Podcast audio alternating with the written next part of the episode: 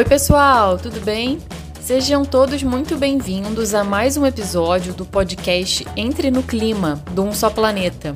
Aqui nós ouvimos vozes das mais variadas áreas para conversar sobre mudanças climáticas e sustentabilidade. Hoje, o nosso bate-papo é com a artista Caê Guajajara. Caê, super obrigada por estar aqui com a gente hoje. Então, eu acho que a gente podia começar do começo, literalmente, que é você contar pra gente um pouco, pelo que eu li, quando você chegou no Rio, você ainda era bem, bem nova, né? Chegando do, do Maranhão com a tua família. Então, eu queria te, te pedir para contar um pouquinho, para quem ainda não conhece a tua trajetória, como é que foi essa saída, né? Como é que era a sua vida, enfim, quando você era mais nova, é, ainda no Maranhão, as lembranças que você tem, assim, ainda era bem jovem, e a chegada aqui no Rio. E se você consegue fazer um paralelo, assim, de diferenças e semelhanças, sabe? Entre os dois territórios, assim, das lembranças que você tem, pelo menos. Sim. É, de Mirinzal, eu lembro muito das casas, né, que eram todas assim, de barro, palha. É, tinham algumas casas de, que estavam começando, né, a se erguer de alvenaria, mas a maioria das casas eram assim. E era tudo assim, bem pé no chão, né, terra. E eu lembro de comer assim, muito carambola, buriti, jussara é, a farinha, né? Farinha com jussara também, era assim, bem a base, peixe também, a gente comia muito. E a única coisa assim que era assim bem difícil mesmo no, no território era a questão, como não tinha nenhuma regulamentação, nada do tipo, era bastante invadido assim por madeireiros, sabe? Então a gente tinha muito esse problema, né, com os madeireiros, mas também a minha mãe, né, trabalhava, no, trabalhava assim, entre aspas, né, eram uma, situações análogas assim à escravidão, sabe? Porque ela e os meus avós trabalhavam para receber saco de farinha como pagamento, né? Que era a própria produção de farinha da fazenda. E aí é, eu fiquei lá assim, né, até uns 9, 10 anos, indo e vindo também do Rio de Janeiro, eu não ficava só lá, vinha também porque meu pai é do Rio de Janeiro, uhum. no Complexo da Maré.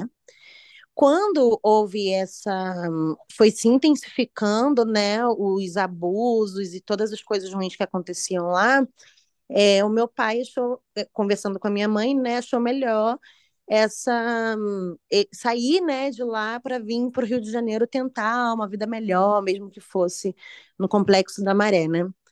E aí, vindo para cá, é, já foi uma coisa assim mais difícil, porque eram formas de vida que a gente não estava acostumado, né?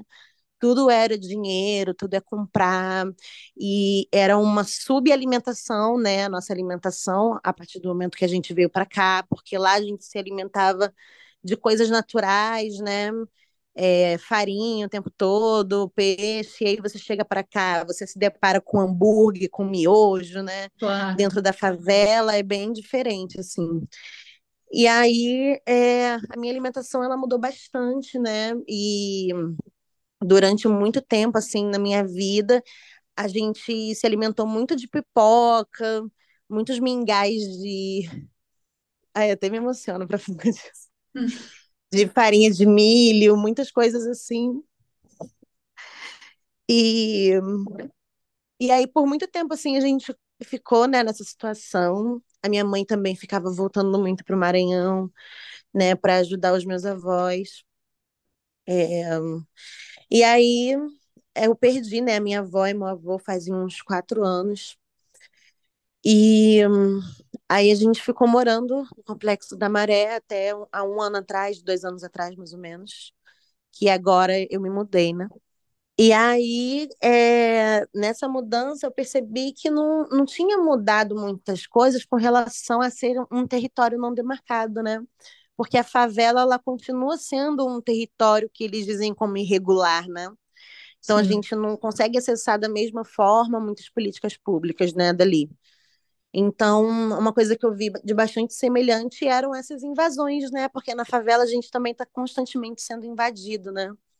Com eram certeza. muitas as, as situações que eu passava ali dentro, tanto de polícia quanto de bandido, né? Não tinha muito essa situação. É, e era bem difícil, assim, sabe? Era um contato bem próximo, assim, com a morte, com a sobrevivência, né? E, e aí só foi, assim, com uns 15, 16 anos, mais ou menos, que depois de tanta escassez, assim, com relação ao trabalho, né? Um trabalho que aceite pessoas indígenas praticando sua cultura, né, e tudo mais. Aí eu comecei a fazer música para poder, como se fosse uma tática de sobrevivência, né? Para conseguir virar essa chave, assim, tipo, ah, se eu não consigo trabalhar em nenhum lugar, eu preciso de alguma forma transmutar essa, isso tudo que eu estou sentindo e de alguma forma ou de outra tá também seguindo nisso, né? Fazendo é, show em lugares, levando essa mensagem para as pessoas. Sim, e você tinha dificuldade já bem nova, assim, de conseguir ter o primeiro emprego? Você já sentia esse preconceito já nessa idade, na adolescência, assim? É, sim, eu, o que me ajudou mesmo foi um, o projeto, né, que tem lá no Complexo da Maré, inclusive até hoje, que se chama Projeto Herê, que faz esses trabalhos, assim, muito ajudando as crianças ali dentro e indicando o jovem para o primeiro trabalho, que geralmente é nessas redes de hotéis lá da Zona Sul. E aí eu comecei a, a trabalhar por conta disso, por uma indicação, né, da Dona Ivone, que é responsável pelo ERE, uma das responsáveis, né? E ela foi uma indicação, me colocou para fazer ali entrevista, para eu, né, começar com, como jovem aprendiz. Mas eu já tinha conseguido, tentado antes, outras vezes, e não, não tinha conseguido, entendeu? É porque tem um preconceito muito grande com relação a esses trabalhos formais, que não aceita que a gente use as nossas, é, tipo assim, as nossas artes, tipo um brinco de pena, ou mesmo o genipapo, né, que fica 15 dias na pele, não tem como tirar. Uhum. E aí, e é uma coisa que é uma prática cultural nossa, né, de proteção. Então, se você passa o genipapo na cara e você é recepcionista, é automaticamente você vai ser chamada atenção, entendeu? Porque ah, por que, que você tá com várias pinturas aí no seu corpo? Entendeu? Não é uma coisa entendível, ah, não, ela é indígena, ela tá praticando a cultura dela. É tipo, gente, não pode, ou você vem sem nada, ou você não vem, uhum. entendeu? E aí os brincos, né? Sempre tem que ser aquele pequenininho, dourado ou prata, bem, né, discreto, tal. Aí a mão preta de ralar genipapo nem aparece aqui na, na recepção, entendeu? Então, porque o negócio é tipo assim, tudo que você ali está em contato com a cultura te deixa marcado de alguma forma, né? Você se viu talvez dentro de um modelo de padronização, né? Que você não podia é, demonstrar né? as suas origens, né? Sim, de nenhuma forma. E isso serviu também na sociedade, né? Que minha mãe também tinha muito medo da gente sofrer algum tipo de retaliação, algum tipo de racismo, né? E ela falava: ai, é melhor você não se pintar, é melhor você não fazer isso, anda direito, se veste dessa forma faz assim, fala assado, entendeu? Para não chamar atenção, não, ninguém achar que você é, é o que você é, entendeu? E aí você foi para a música, né? Como você estava contando, aos 16 uhum. anos você viu a música como um caminho tanto para você ter o teu sustento, né, um trabalho, como para você expressar assim, botar para fora tudo aquilo que estava querendo dizer, a mensagem que você queria passar e que você foi tão tolhida, né, de comunicar Sim. isso. E aí, que uhum. tipo de mensagens assim você buscou trazer para a tua música? O que que você, o que que estava assim preso na tua garganta? O que que você queria falar? É que as pessoas acham que o indígena, ele não sobrevive se ele não estiver dentro da aldeia, sabe? E aí tava vendo eu ali sobrevivendo, criando várias táticas de sobrevivência, né? Eu, minha família e várias outras famílias indígenas, né, que estão nas favelas e que sofrem esse apagamento e que não tem direito à política pública na cidade. Então, o que eu quis trazer para as músicas é essa existência do corpo indígena na cidade, sabe? Dizer que não é porque a cidade invadiu e chegou que a gente não está, infelizmente, inserido nela. Né? E eles dizem que nós não estamos aqui, que só estamos nas aldeias, para justamente negar esse direito, né? E dizer, não, eles existem, eles precisam desse direito também aqui né? Não é só na aldeia, a gente não tem que ter saúde pública só na aldeia, a gente não tem que ter direito às coisas se só tiver na aldeia, sabe? É, é necessário encarar o, esse processo de colonização e as tantas violências que esse processo trouxe para as famílias indígenas. Mas isso não é admitido justamente para não atender todos os nossos direitos, como demarcação de terra, como as políticas públicas fora das aldeias e por aí vai.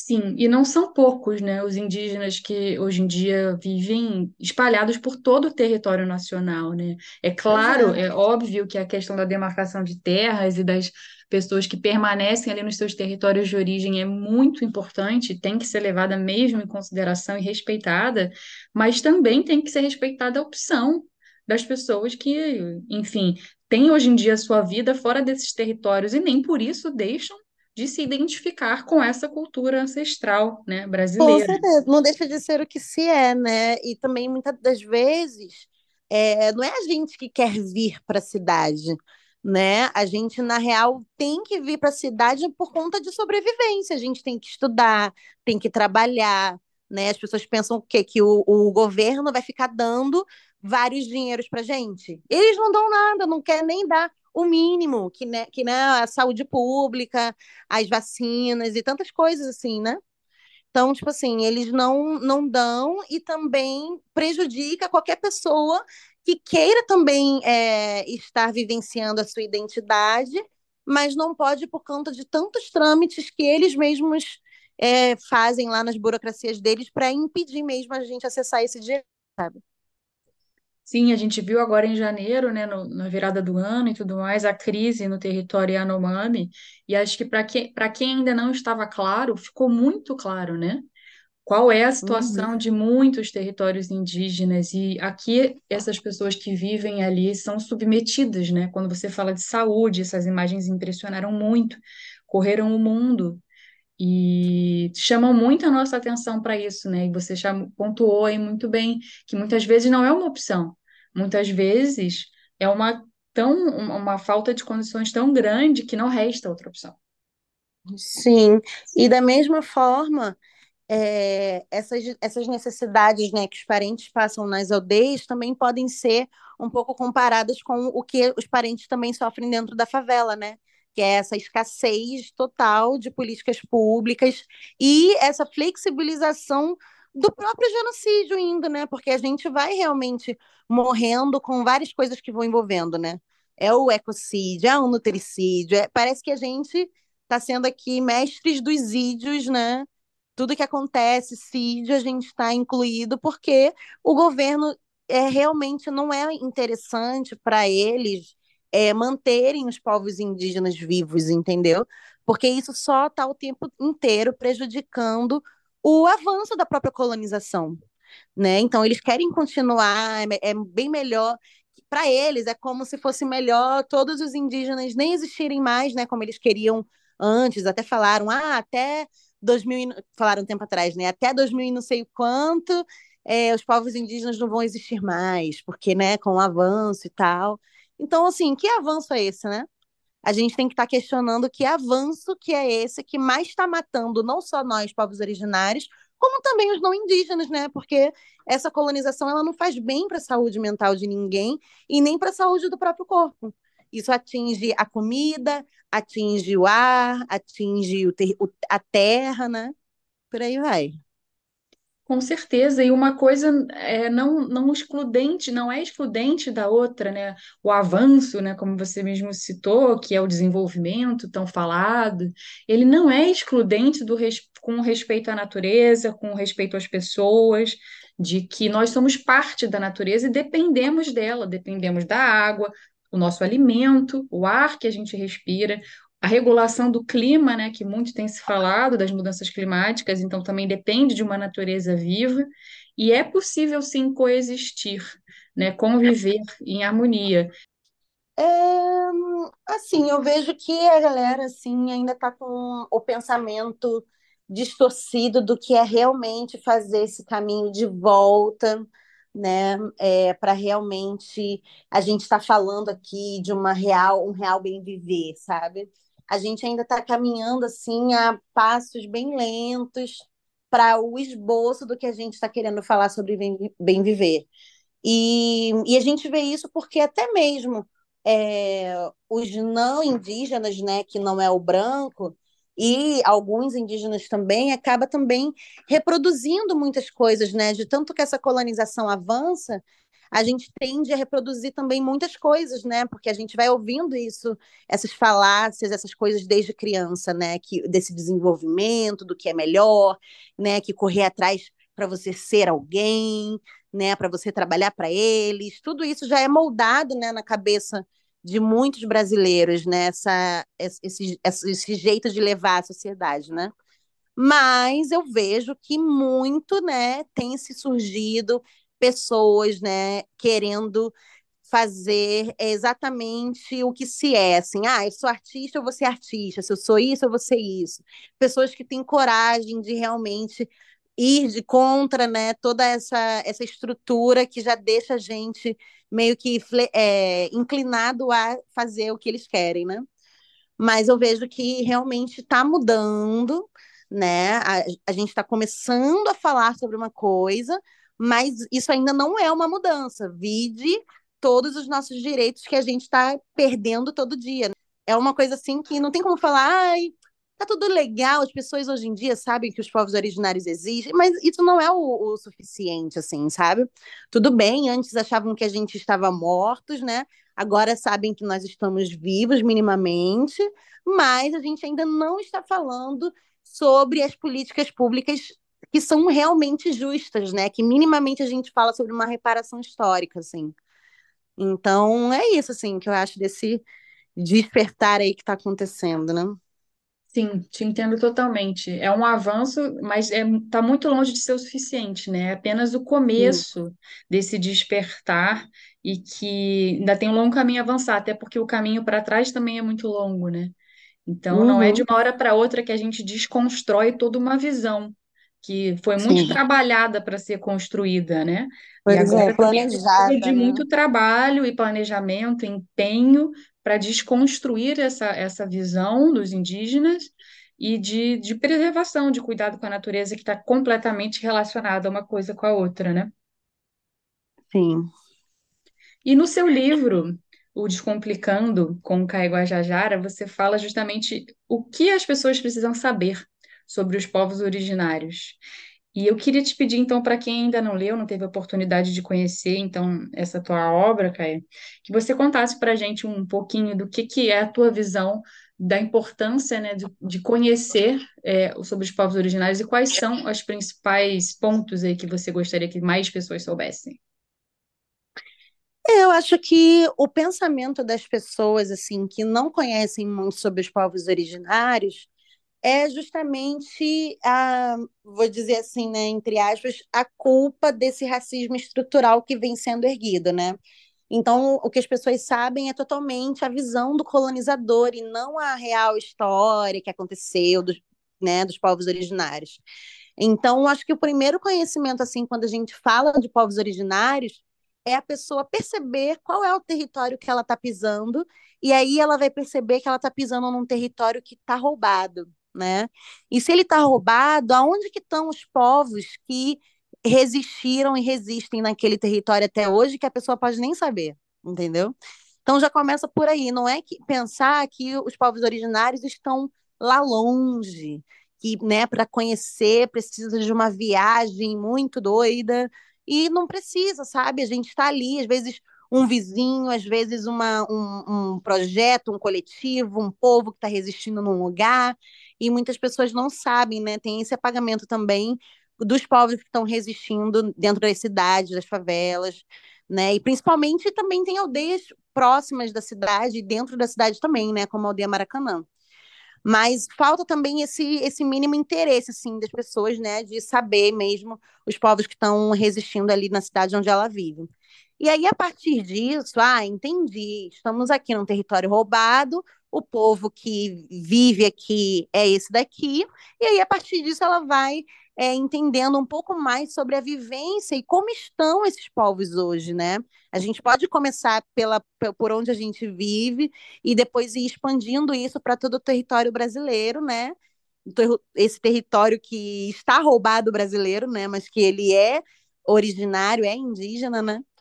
E, e pensar assim, que são muitos povos, né? O povo que você viu na sua cidade ali, né, no território que você está morando, não vai ser o mesmo povo que vai estar tá em outro lugar, né? Eles sempre são, nós somos assim diversos, né? Tem muitas línguas diferentes, costumes diferentes, culturas diferentes. Então, não é a pessoa pensa assim, ah, indígena, então vai ser tudo a mesma cara, vai ser tudo a mesma coisa. E não, é bem uma diversidade bem grande assim mesmo, até da, da própria expressão da cultura. E aí, por aí vai, assim, né? Não tem como falar assim, ah, é igualzinho, entendeu? Sempre vai ter uma coisa assim realmente muito diferente. E aí estar atento, né, a, a, esses racismos, né, que o, os mais famosos aí que a gente é, sempre escuta, é, por exemplo, quando eles encontram com a gente, fala assim, nossa, mas você não é mais indígena, como se a nossa identidade ela fosse uma coisa passageira, né? Então fala assim, ah, você não é indígena, você agora está pegando um Uber ali na frente, eu vi você pegando um Uber e você estava com um hambúrguer na mão, sei lá, qualquer coisa que faça com que a gente é, esteja acessando outra cultura, parece que já fica é, fácil deslegitimar a gente por conta disso. Né? Então, as pessoas ainda congelam a gente numa imagem de 1500, não consideram todo esse processo de roubo de terra e de colonização e dizem: ah, se você agora está vivendo aqui, então você não é mais né? E aí o indígena é a única identidade que passa por isso, porque né, o branco vem lá do outro lado e chega aqui e continua sendo branco, né?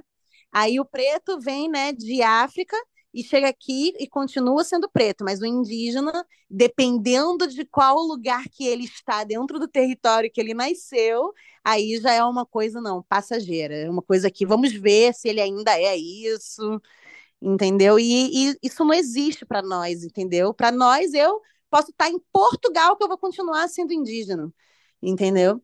Então, é essas coisas que são os principais, assim, né? Que a gente também não fala índio, a gente fala indígena, né? Que o índio ele foi muito usado muito tempo para é, de uma forma pejorativa, né? Para dizer, ah, olha lá aquele índio, ah, sabe, uma coisa assim como se fosse inferior, né?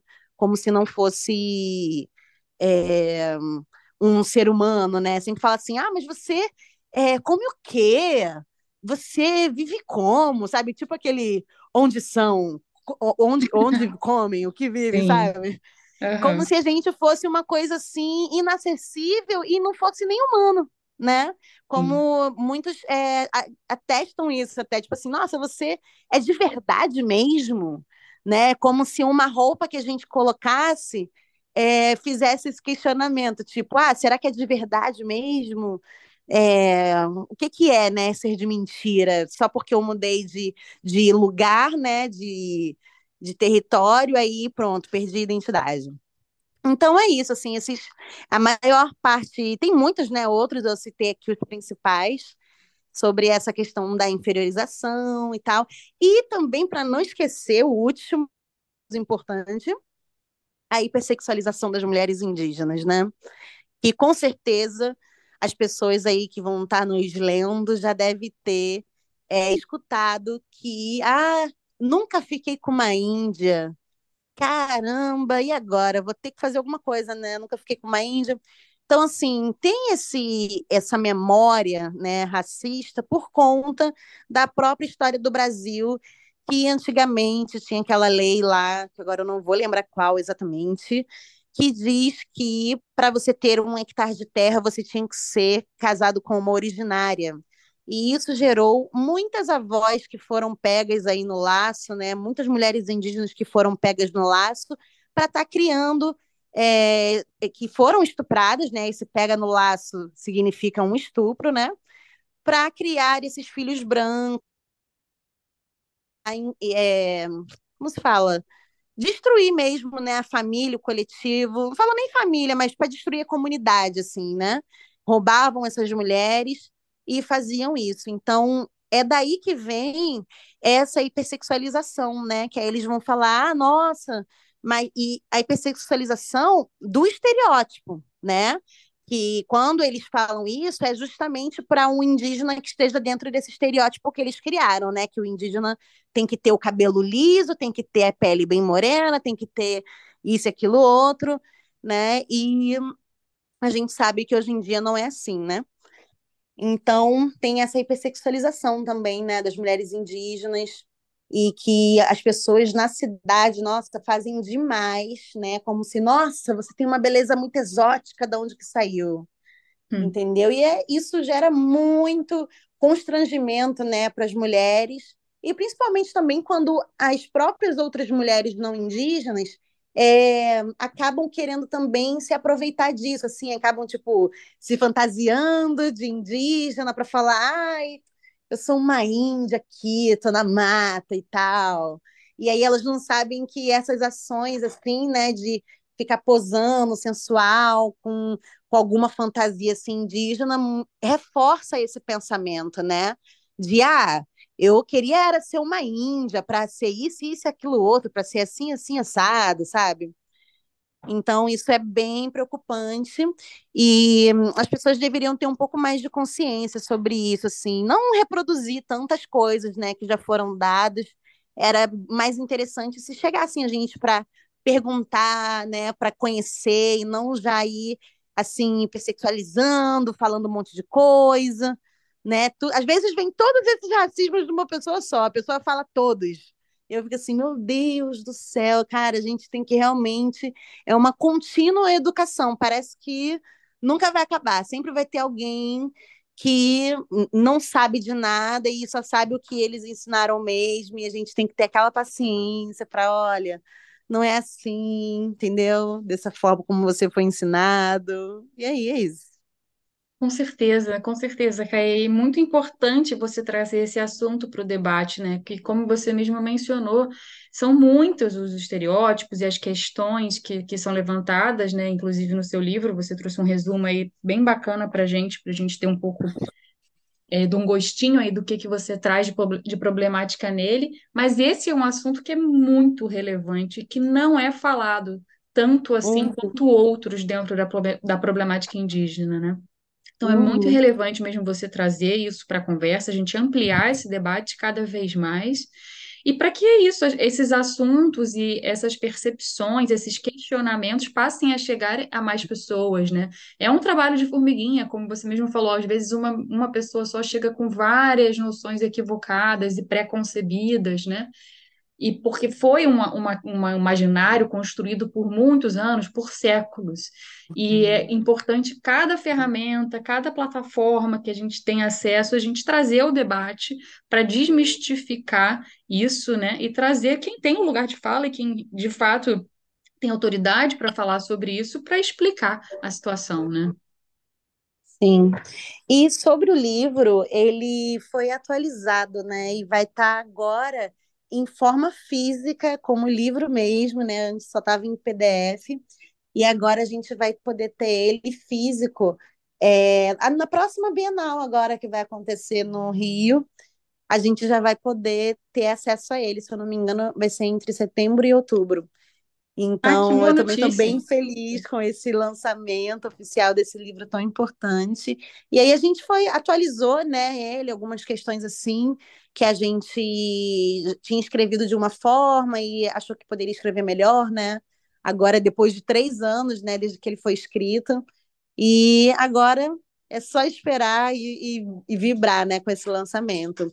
E aí, falando dessa música também, é só é, arrematando, é que essa, essa, esse tema da hipersexualização das mulheres indígenas virou até música no meu novo álbum, Zaritatá, que a música se chama Hipnotizar.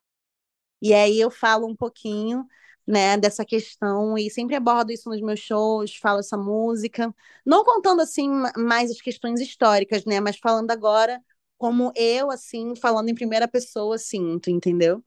Esse esse novo álbum ele traz essa esse novo, novos pontos de vista, né, que antes era muito eu contando o que que a gente sofre, eu contando o que a gente passa, né, falando sobre a nossa resistência, e agora eu estou querendo pautar o bem viver, né, pautando a nossa opinião, o nosso ponto de vista, falando de uma forma assim, mais querendo viver mesmo e não só sobreviver, sabe? Sim, muito importante teu recado, Caio. Obrigada. Fica aí a dica, então, para quem está ouvindo, né, para quem está acompanhando a entrevista, que essa música é super relevante também para ficar mais por dentro desse assunto. E, Caio, antes da gente encerrar nossa, essa nossa conversa, eu queria te pedir para, enfim, falar um pouco por que que você escolheu o, o rap, né, que é uma das suas influências, assim, para passar essa mensagem e que é um ritmo bastante jovem, né? Então tem tudo a ver com a gente querer passar para as pessoas mais novas e que vão construir aí as próximas gerações é, as mensagens do, do momento. E também para você deixar um recado, assim, deixar um, a tua expectativa para os mais novos, né, para a juventude aí que está tão engajada, né, dentro dessa luta que, como a gente estava conversando, não é fácil, é uma luta diária, mas que a gente vê que cada vez mais os jovens estão se mobilizando para esse nosso futuro aí sustentável e mais justo para todos. Então, é, o rap, quando eu escolhi ele lá atrás, né, no meu primeiro trabalho, nos os primeiros trabalhos assim, né, é, foi muito pela necessidade de estar tá expondo é, o que, que eu estava vivendo ali na questão da sobrevivência no momento, né? Então eu comecei com o rap por conta disso, pela facilidade de falar tantas coisas, né, em cima de um beat, e foi bem o começo assim mesmo. Depois eu fui é, buscando outras vertentes, né? Agora também eu estou em outra vertente e comecei a chamar todas essas vertentes que a gente vai cantando como música popular originária que envolve todos esses ritmos somados aos instrumentos nossos ancestrais, né? E então foi por isso que eu, eu vi mais facilidade do rap por conta disso. E eu entendo também que as novas, os novos artistas também que vão chegando, principalmente indígenas, fácil é, o rap né, como primeiros trabalhos, porque facilita demais a gente falar e desenrolar vários assuntos que a gente vive. Né? Muitas das vezes a gente, eu pelo menos, né, tive muita dificuldade de escrever sobre alguma coisa boa, sendo que o que eu estava vivendo era ruim, era uma sobrevivência, né? É uma sobrevivência. Então, eu comecei a por esse caminho por conta disso. Então, essa é uma facilidade, né? Mas eu sempre o recado assim que eu deixo, né, para os novos artistas também que estão vindo ou que sejam mais novos, é que um não desista, né? Eu acho que é bem clichê falar isso, mas é realmente preciso uma persistência e não é fácil. Muitas das vezes a gente realmente pensa em desistir, pensa em ah, não vou mais seguir isso, é melhor eu viver aqui apagado, né? Reproduzindo, sei lá, só trabalho de de que são subempregos, né, e tudo mais, e deixa a, essa questão da arte de ser o que se é realmente de lado, né? Então eu sempre oriento que persiste, porque esses resultados, né, e ser ouvido, né, minimamente, eu não falo nem de é, likes e coisas, seguidores nem nada, mas ser ouvido, né, pelas pessoas é muito difícil e a gente só faz isso quando a gente persiste muito, né? É facilmente com a onda da internet as coisas são muito esquecidas, né? Então a gente precisa sempre estar tá fazendo é, o nosso trabalho, sempre colocando a nossa música para frente e principalmente não deixando de ser o que é, não deixando de de entender que a arte ela transmuta a gente, né? Então, mesmo que eu esteja falando sobre coisas boas, se eu tiver, se eu estiver transmutando alguma coisa ruim, isso que isso seja realmente para nos curar, né? Para ser essa saúde mental interna, assim, através da arte. E sempre continuar, né?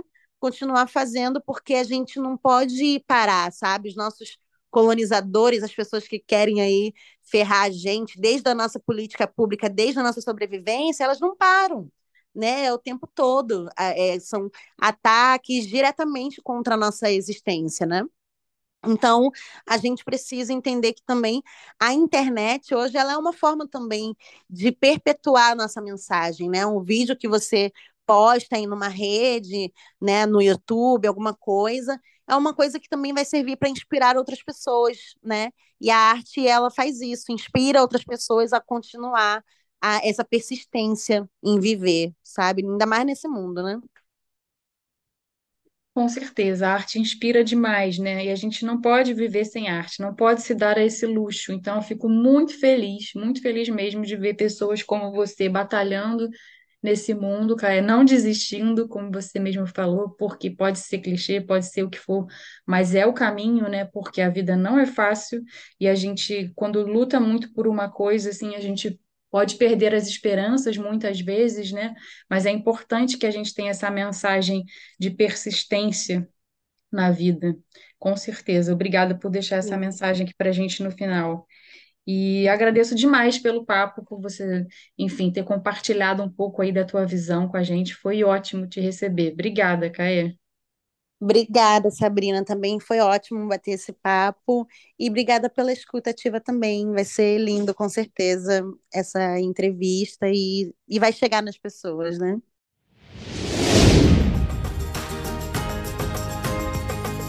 Esse podcast é um oferecimento de um só planeta.